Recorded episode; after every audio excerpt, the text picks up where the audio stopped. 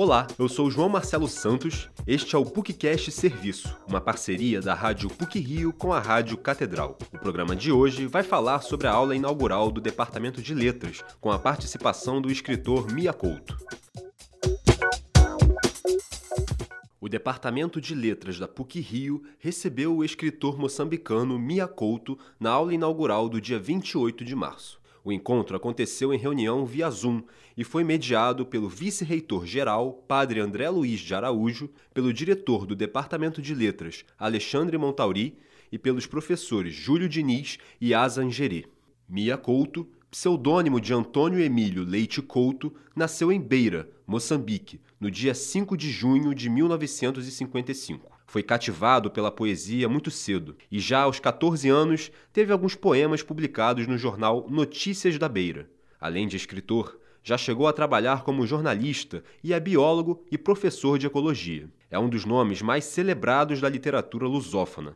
A aula inaugural chegou a contar com 133 usuários presentes e alguns aproveitaram a oportunidade para fazerem perguntas a Mia Couto. O tema da discussão foi Em Busca do Sentido Perdido e trouxe uma abordagem literária e poética aos anseios do ser humano e à diversidade. Em tempos de imediatismo, o autor chama a atenção para os muros erguidos entre aqueles que divergem entre si, uma marca da sociedade contemporânea. Entre outros tópicos em reflexão na aula, Mia Couto falou sobre a sua antiga relação com o Brasil. Filho de poetas, entrou em contato com a literatura brasileira cedo e tomou gosto por alguns autores e livros o meu pai era muito marcado pela poesia brasileira. Manuel Bandeira era, era a bandeira dele, digamos assim. Bom, e, e, e Jorge Amado também foi realmente o grande fundador de, de muita da literatura do Cabo Verde, Guiné-Bissau, Moçambique, Angola e São Tomé. Toda aquela geração dos anos 60, finais de 50, encontrou no Jorge Amado uma espécie de, de, de fator de libertação, né, de, de, inspiração total, porque o, o, Jorge Amado trazia de alguma maneira um certo Brasil, claro, e ali estavam personagens que eram os da nossa rua, que eram que tinham os nossos sotaques, que falavam das nossas comidas, da, da, dos cheiros, daquilo que, era, que, que eram as vivências, uma certa noção do corpo que o Brasil tem. Mia também reflete sobre a literatura inserida no estudo do passado colonial luso-africano. O autor a enxerga como forma eficaz e produtiva para o fortalecimento de uma unidade antirracista e da contestação ao pensamento hegemônico branco e europeu.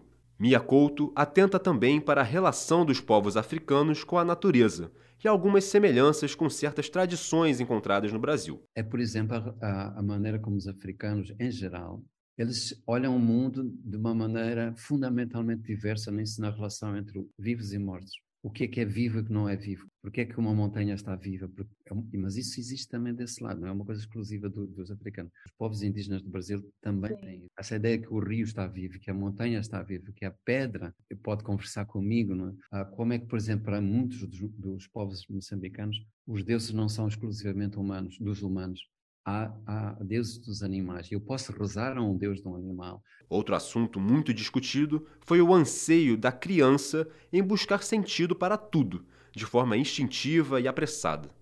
Mia sugere que a busca pelo significado das coisas, pela definição do que é bom ou mal, é quase uma regra de sobrevivência. Com o tempo, os sentidos se modificam e abrem caminhos para descobertas de universos plurais, não homogêneos. Sobre diversidade, a professora Azangeri trouxe à tona a diáspora africana a partir de um termo que ela mesma cunhou, bantitude. A palavra faz referência à influência banto na formação cultural brasileira. Para além do lugar comum analisado da cultura afro-brasileira, como a espiritualidade e a culinária, outros processos sociais precisam ser levados em consideração na diáspora. O aspecto corporal e literário é um exemplo. A professora Asa aproveitou a reunião para reforçar o assunto. Na nossa solaridade, na inegociabilidade da nossa humanidade, que é algo humanista, no seu sentido mais genuíno, foi uma das ferramentas principais que permitiu a, a existência e a resistência das diásporas. Né? E aí, entendendo isso, eu resolvi dar o nome de Bantu, porque eu entendo que é uma herança genuinamente banto para a gente aqui do Brasil, por causa da, do contínuo banto que forma majoritariamente a nossa nação, mas que no final das contas é, são os instrumentos é, possíveis para aqueles que desembarcaram portando o corpo, a palavra e o conjunto filosófico-cultural africano. A aula está disponível no YouTube do canal Letras PUC Rio e também no site do ECOA PUC Rio.